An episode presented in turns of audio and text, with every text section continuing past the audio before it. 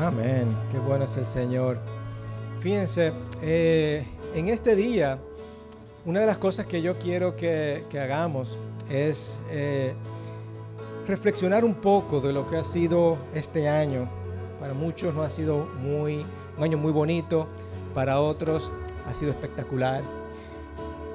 Pero más bien es en tu interior, espiritualmente, cómo ha sido tu vida en lo espiritual. Hoy estamos hablando de, qué significa seguir a Jesús. Se trata de obedecer a ciertas reglas, de ser una buena persona, de eso se trata la vida cristiana. Es solamente de, bueno, yo acepté a Cristo, voy al cielo, o vi el infierno, ¿verdad? Voy al cielo directo. Es el objetivo de la vida. Vivir en, esa, en la tierra, ¿verdad? Para aquellos que viven eh, conforme a los preceptos de Jesucristo, ¿verdad? ¿Qué significa esto? Y eso es lo que estamos hablando en el día de hoy.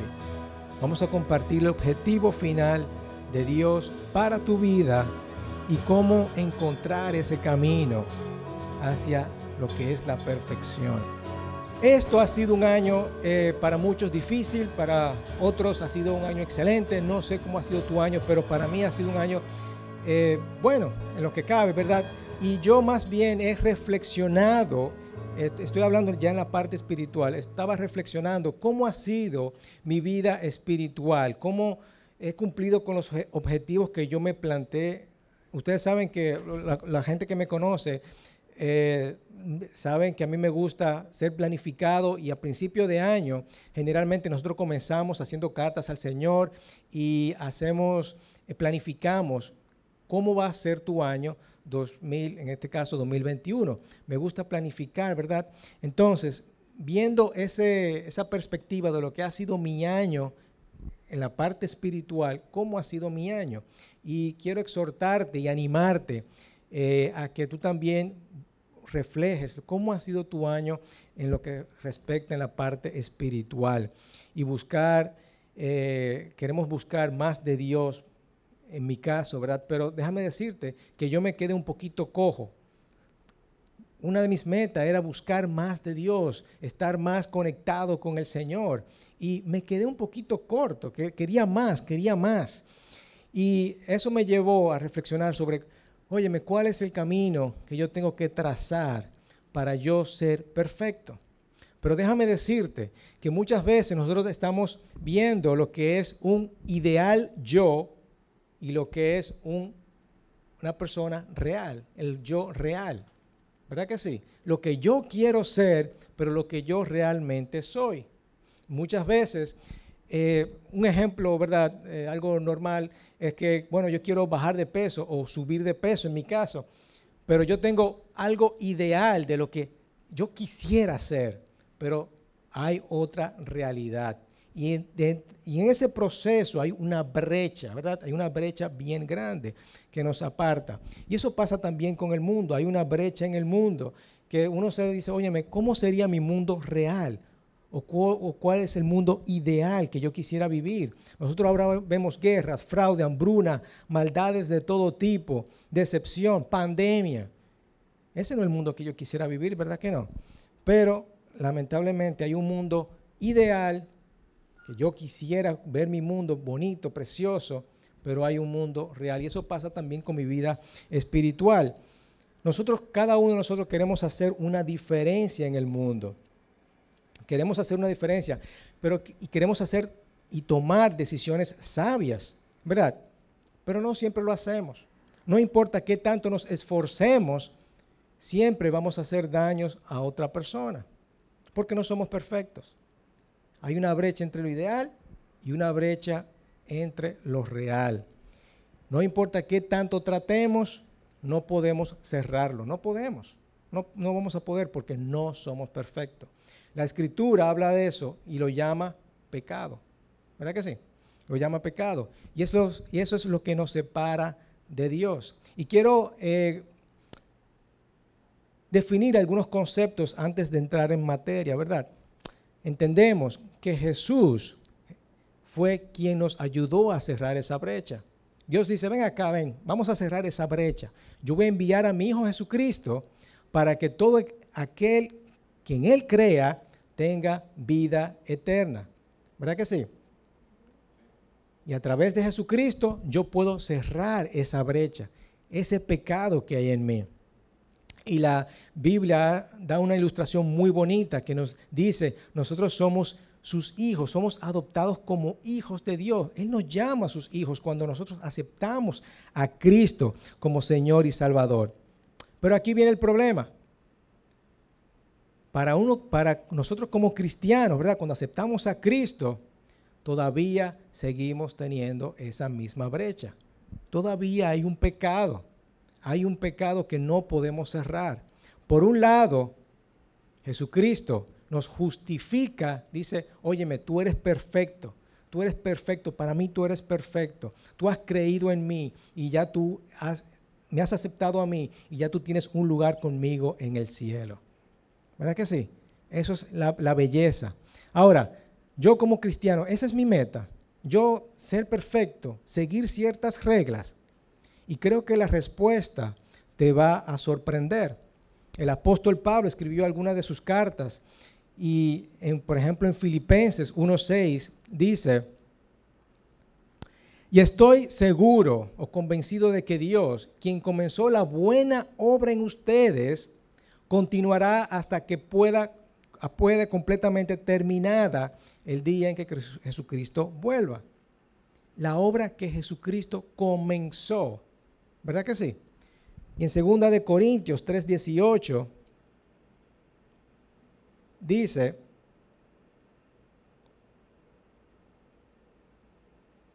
el Señor, quien es el Espíritu, nos hace más y más parecido a Él a medida que somos transformados a su gloria. Nos hace más parecido. ¿Cómo dice esta versión?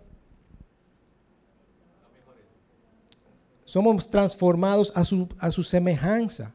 En Filipenses 2.2 se dice, esfuércense por mostrar los resultados de su salvación obedeciendo a Dios con profunda reverencia y temor, pues Dios trabaja en ustedes y les da el deseo y el poder para que hagan lo que a Él le agrada. Muchas veces uno dice, no, yo no puedo. Sí, tú sí puedes salir de ese pecado porque el Señor te da el deseo y el poder para poder hacerlo. Él quiere que tú seas más como Jesús. ¿Cierto? Nuestro Padre, cuando llega, uno como padre, ¿verdad? Cuando llega un nuevo miembro de la familia, cuando llegaron mis hijos, uno se siente, wow, una persona nueva. Y yo lo adopto y no importa cómo sea mi hijo, pero yo lo voy a querer. Yo lo quiero. Ahora, yo también quiero que él sea transformado, él sea cambiado, él crezca y llegue a su máximo desarrollo, su máximo potencial, ¿verdad? Yo lo voy a criar de acorde a con unos valores para que él siga creciendo. Eso es lo que quiere el Padre con nosotros. Nos quiere, nos acepta tal y como nosotros somos, con todo lo pecado del mundo, nos acepta, somos justificados, pero también quiere que nosotros cambiemos. Él nos quiere llevar a nuestro máximo potencial. Y eso es lo que nosotros conocemos como el proceso de la santificación. Dios quiere llevarte al cielo, claro, pero Él también, el deseo es que nosotros no solamente que vayamos al cielo, no solamente es un destino, sino también que seamos transformados, transformados. Él quiere cambiarte para que tú seas más y más como Jesucristo. ¿Cierto? Él quiere que nosotros seamos más y más como Jesucristo cada día. Él quiere cambiarte para que seas más como Jesús. Y lo interesante de esto es que todos estamos buscando este tipo de transformación. Aún tú no te llamas cristiano, cada uno de nosotros queremos lograr algo para ser mejores cada día. Yo siempre lo he dicho, que nadie se levanta diciendo, yo voy a hacer la maldad en el día de hoy. No, uno dice, ¿cómo yo puedo mejorar en el día de hoy? ¿Verdad? ¿Cómo yo puedo hacer algo bueno? Y otras personas en el mundo le, llamarán bueno, yo quiero desarrollar mi mejor versión, yo quiero desarrollar mi mayor potencial, como tú quieras llamarlo, pero todo el mundo quiere hacer algo bueno. Así que el Señor te dice, óyeme, tráeme esa brecha que hay en ti entre lo ideal que quieres ser tú y lo real que eres ahora mismo. Y yo voy a comenzar una buena obra en ti. Y voy a hacer una transformación en ti, voy a ver un cambio y te voy a hacer más y más como Jesucristo. Y eso fue tan increíble que Él envió a su Hijo para que nosotros podamos ser justificados delante del Padre. ¿Quién no quiere esto, verdad? ¿Quién no quiere esto? ¿Y qué esto significa? Como le dije, esto se llama un proceso de santificación. Santificación. Un teólogo, Jerry Bridges, lo define de esta forma. La santificación es la obra del Espíritu Santo en nosotros, mediante la cual nuestro ser interior cambia progresivamente, liberándonos cada vez más de los rasgos pecaminosos y desarrollando dentro de nosotros, con el tiempo, las virtudes del carácter cristiano. El punto es que cuando tú te rindes delante de Jesús, tú eres perdonado.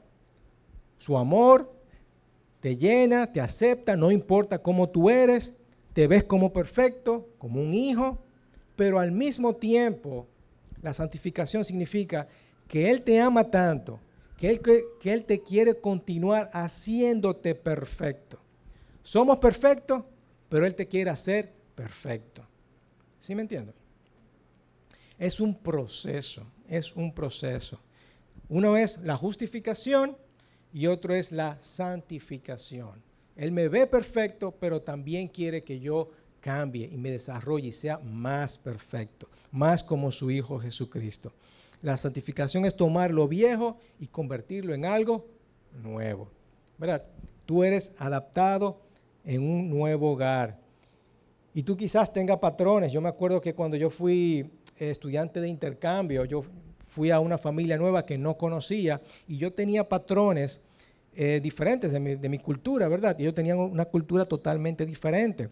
Precisamente ayer me acordé de eso porque estábamos poniendo el árbol de Navidad y ellos ponían el árbol, las luces de abajo para arriba y para mí eso era rarísimo. Yo estaba acostumbrado a poner las luces de arriba para abajo. Entonces, eh, ayer la puse como ellos la, la pusieron, de abajo para arriba, la puse así, ¿verdad? Pero lo que quiero decir es que nosotros tenemos culturas y asimismo como el Señor nos adopta como sus hijos, nosotros tenemos patrones del mundo que se llaman pecado y el Señor cuando nosotros llegamos a su reino, a su hogar, Él quiere cambiarnos. Y solamente en esta semana ponte a pensar en todas las cosas, todos los patrones que necesitamos cambiar. ¿Cuántas veces le hablaste mal a tu esposa o a tu esposo? ¿Cuántas veces le hablaste mal a tus hijos? ¿O cuántas veces te incomodaste? ¿Cuántas veces te quejaste? ¿Cuántas veces viste algo algo que no debiste de haber visto en la televisión? ¿Cuántas veces hiciste algo malo? La santificación es como Dios quiere verte a través del tiempo. Quiere cambiar esas conductas y hacerla más como Jesús. ¿Verdad que sí? Y este es el proceso que nosotros eh, me gusta llamarlo transformación, porque es un cambio, es un cambio, no es un proceso fácil, pero parte de esa transformación es convertir tus ídolos en una identidad basada en Jesús. Parte de ese cambio es convertir los ídolos a una identidad basada en Jesús. Y cuando hablo de ídolos, es una palabra muy chistosa porque eh, comenzamos a pensar en estatuas de, una vez, ¿verdad? Inmediatamente. Pero déjame decirte que la palabra de Dios tiene otro concepto acerca de los ídolos. Aquí estamos hablando del éxodo. Ustedes conocen cuando el pueblo israelita estaba en esclavitud por el pueblo de Egipto. Dios libera a su pueblo, lo saca de esta esclavitud del pueblo de Egipto y se los lleva, los libera. Y Moisés se va a una montaña y les da los diez mandamientos. Y los, lo más interesante es el primer mandamiento que dice en Éxodo 20, versículo 1, luego Dios le dio al pueblo las siguientes instrucciones. Yo soy el Señor tu Dios, que quede claro eso, quien te rescató de la tierra de Egipto, que quede claro, donde eres esclavo, que quede claro, ¿verdad? No tenga ningún otro Dios aparte de mí. No te hagas ninguna clase de ídolo ni imagen de ninguna cosa que está en los cielos, en la tierra o en el mar. No te inclines delante de ellos ni les rindas culto, porque yo, el Señor tu Dios, soy celoso quien no tolera que entregues tu corazón a otros dioses. Y yo entiendo esto del Señor, ¿verdad? Porque estas personas, estos israelitas, acababan de venir de un pueblo que adoraban ídolos, construían ídolos grandísimos, eh, eh, de todo tipo, con todo tipo de animales, cabezas, de toda clase de, de dioses, ¿verdad? Hacía tumbas grandísimas de todo. Adoraban a ídolos. Y estas personas estaban acostumbradas a ver este pueblo adorando a sus dioses. Y creo que el Señor quiso ser enfático, ¿verdad? Óyeme, yo soy tu Dios, yo soy tu Señor, y delante de mí no le rinda culto a más nada. Tu corazón, tu corazón debe ser para mí solo. Yo soy un Dios celoso, quien no tolera que entregues tu corazón a otros dioses. ¿De acuerdo? Fíjate, es interesante porque Pablo en Romanos 1.20 dice, desde la creación del mundo todos han visto los cielos y la tierra. Por medio de todo lo que hizo Dios, ellos pueden ver a simple vista las cualidades invisibles de Dios, su poder eterno y su naturaleza divina. Pablo nos quiere decir, óyeme, tú no tienes que ver a Dios. Solamente con ver la creación tú te das cuenta de quién es tu Dios. De quién es tu Dios. Así que no tenemos que ver a Dios, es suficiente conocer esa creación. Así que, ¿qué es un ídolo? ¿Qué es un ídolo en nuestras vidas? En este mismo capítulo, el versículo 25, Pablo dice, cambiaron la verdad acerca de Dios por una mentira. Y así rindieron culto y sirvieron a las cosas que Dios creó, pero no al Creador mismo. Cuando estamos adorando las cosas que Dios creó y no al Dios mismo, eso es un ídolo. Cuando lo hacemos en nuestra vida es un desastre. Porque estamos viviendo de acorde a lo que a Él no le agrada, que es adorar a las cosas que Él creó y no al mismo Creador. Así que esta es nuestra advertencia. Estamos adorando los talentos, todas las cosas que Él nos ha dado y no le estamos adorando a Él. Hoy día, ¿qué son los ídolos? Son todas estas cosas que nosotros ponemos delante de Dios. Son todas estas cosas que nosotros ponemos delante de nuestro Padre y ocupa un lugar en nuestros corazones que no es Dios. Servimos a las cosas que Dios creó y no al Creador. Y esto lo hacemos porque queremos darle algún tipo de sentido a nuestras vidas, ¿verdad? Buscamos algún tipo de significado. Queremos cubrir, este sentido de insignificancia en nosotros. Queremos desarrollar justicia o algún tipo de valor. ¿Por qué hacemos esto? En el versículo 21 del mismo capítulo 1 de Romanos dice, ellos conocieron a Dios, pero no quisieron adorarlo como Dios ni darle gracias. En cambio, comenzaron a inventar ideas necias sobre Dios. Como resultado, la mente le quedó en oscuridad y confusión. No somos agradecidos con Dios y comenzamos a inventar ideas necias. Nuestra mente queda en oscuridad y en confusión. La Biblia nos enseña que nosotros estamos diseñados para adorar, ¿verdad que sí? Y adoramos todo Adoramos todas las cosas que Dios creó, menos al Creador. Un gestor de la Reforma Protestante, muy famoso, dijo eh, Juan Calvino, dijo una frase que es famosa, que dijo, el corazón humano es una fábrica de ídolos. Todos somos, desde el vientre de la madre, expertos en inventar ídolos. Nosotros inventamos ídolos. ¿Por qué? Porque queremos buscar un sentido de significado en la vida inventamos cosas de lo que es ideal a lo que no es nuestra realidad. Así que cuando hacemos esto, cuando adoramos otros ídolos que no es nuestro Dios, estamos buscando o poniendo el corazón, cambiando el corazón,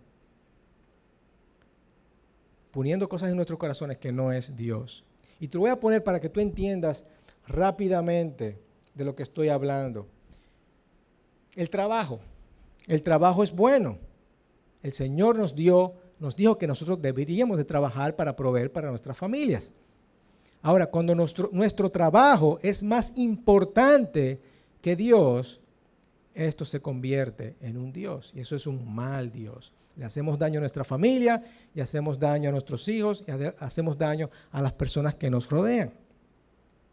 Jugar cartas, dominó, por ejemplo, que nos encanta, ¿verdad? No es malo. Pero cuando tú conviertes esto en un vicio, tú puedes hacer daño a tu familia.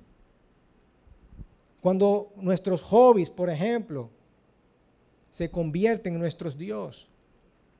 Padres, atienden aquí, muchos padres tenemos endiosados a nuestros hijos. Los tenemos allá arriba, ¿verdad?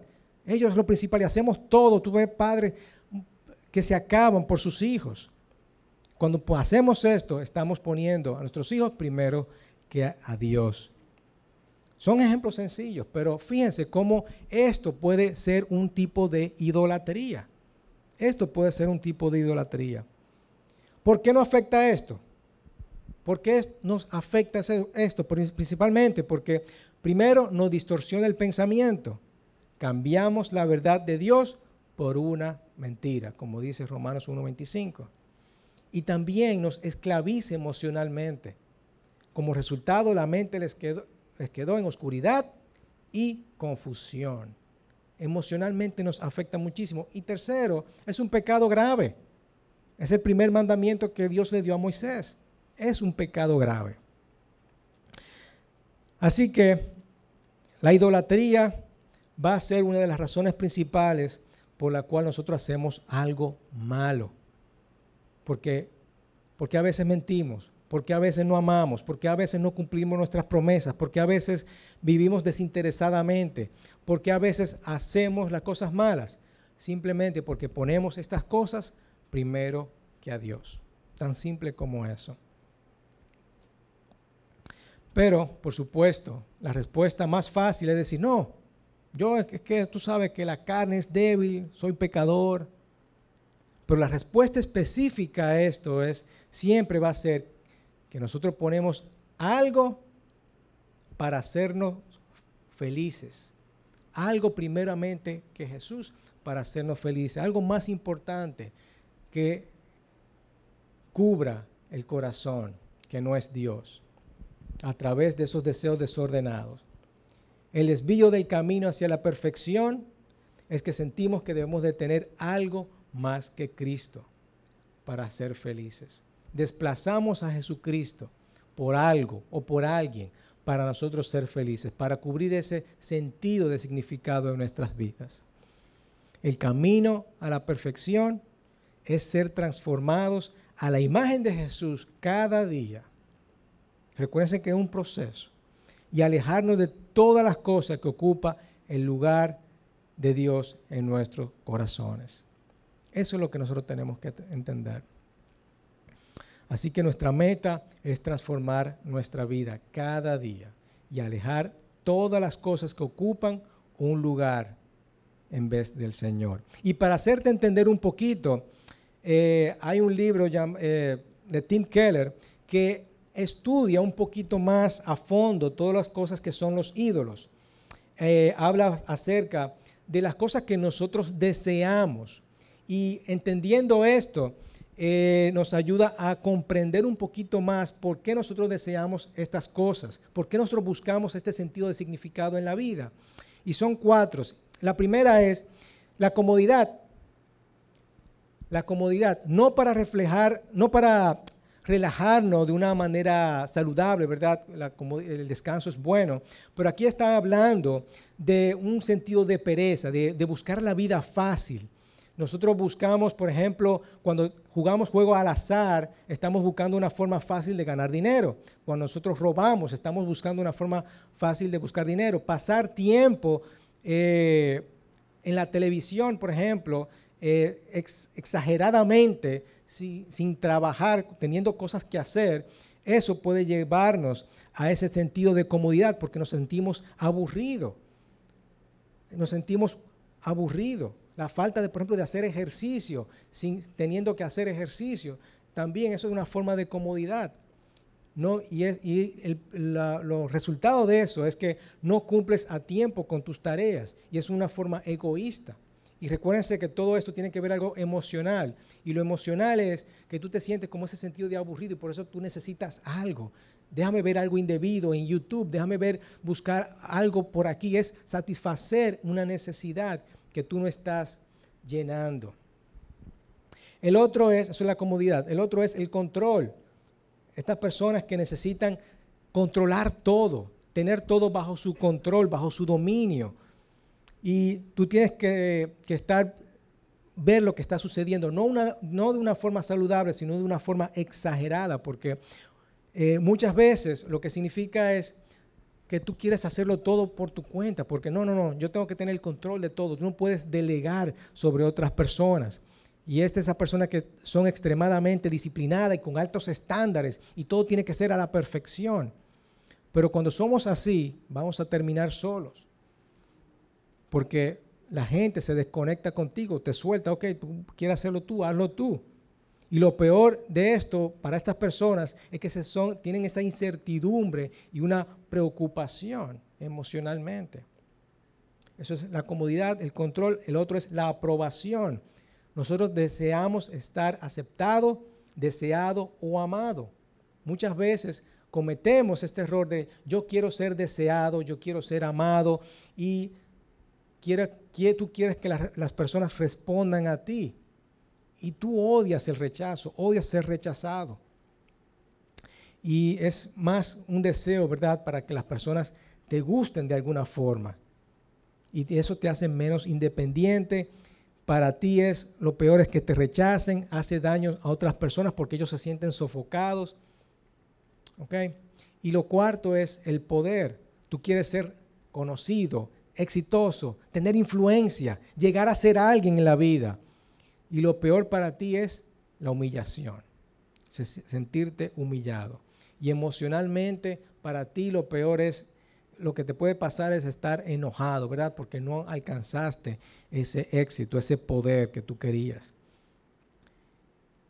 Yo no sé ustedes, pero yo, si te puedes identificar con uno, dos, tres, cuatro, yo me siento identificado con los cuatro.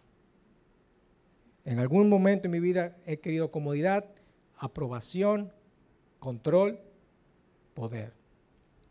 Y esto, fíjense, que nos lleva a querer estas cosas, a desear estas cosas, y por eso nosotros ponemos esto delante de nuestro Dios. Y ahí está el problema, ¿verdad? Y así que no es una, algo para eh, condenarte, sino es para que nosotros podamos evaluar y ser transformados en este año. La buena noticia de esto es que a la luz del Evangelio nosotros podemos deshacernos de estas cosas. ¿Y por qué es importante esto? Porque los ídolos te emboban. Eso es un bobo. Usted le han puesto un bobo a un hijo. Los, a nosotros nos enseñaron que los bobos emboban, ¿verdad? Y hacen niños bobos. Nosotros nunca le dimos bobos a nuestros hijos, precisamente por eso. No queremos hijos bobos. Así que el centro del Evangelio, nosotros podemos, con el centro del Evangelio, escuchen bien, nosotros podemos llenar estos vacíos. Podemos, no tenemos que buscar en estas cosas. No tenemos que reemplazar a Dios. Vamos a poner a Dios en primer lugar en nuestros corazones. El camino a la perfección es ser transformados a la imagen de Jesús cada día y alejarnos de todo lo que ocupa el lugar de Dios en el corazón. ¿Cómo hago esto? Bien sencillo. Intercambia los ídolos por la identidad que tú tienes en Jesucristo. Si tu ídolo es la comodidad, vamos a reconocer que Jesús es quien murió en la cruz y resucitó por los muertos para darte vida, una vida llena de plenitud. Tenemos vida plena en Jesucristo.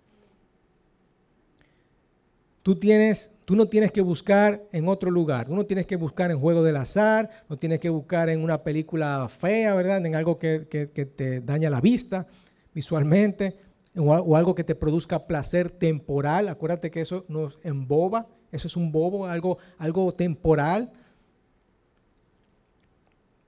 Cuando nosotros pedimos más a Jesucristo, el Señor nos va a dar paz. Nos va a dar paz. Si tu ídolo es el control, tenemos que enfocarnos en las bendiciones de Dios. Recuerda que Él quiere lo mejor para ti. Él quiere lo mejor para ti y Él es que Él tiene el control de todo. Él tiene el control de todas las cosas.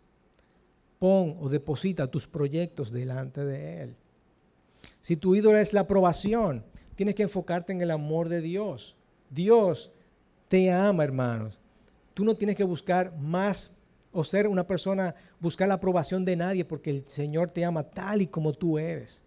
Tú no tienes que estar buscando que te amen, porque el Señor te ama. Y si el poder es tu ídolo, vamos a enfocarnos en la justificación que tú tienes en Cristo Jesús. Ya tú eres justo delante de Dios por la muerte en Cristo. Más responsabilidades, más influencia, más éxito no te van a hacer más justo. Si en caso de que fuiste humillado, eso no te va a hacer más justo. El Señor te ve como perfecto. El Señor te ve como perfecto. Y déjame decirte, porque esto es muy urgente que nosotros lo entendamos. Cuando nosotros tratamos de embobar estos sentidos de nuestras vidas, porque acuérdate que, es como un bobito, ¿verdad? Para que para apaciguar un poquito ese, eso.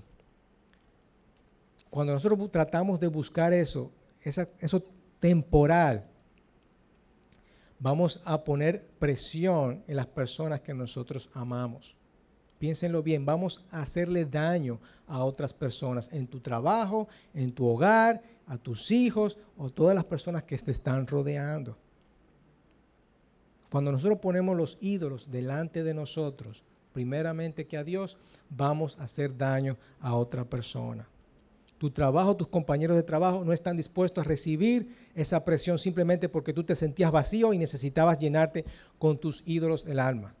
Tu esposa no está dispuesta a aguantar porque tú simplemente tenías una actitud egoísta de buscar algo para solamente satisfacerte a ti. Tú no estás destinado a adorar algo por un placer, por un placer placentero. Estamos destinados a adorar a nuestro Dios que te da un placer eterno. Eterno.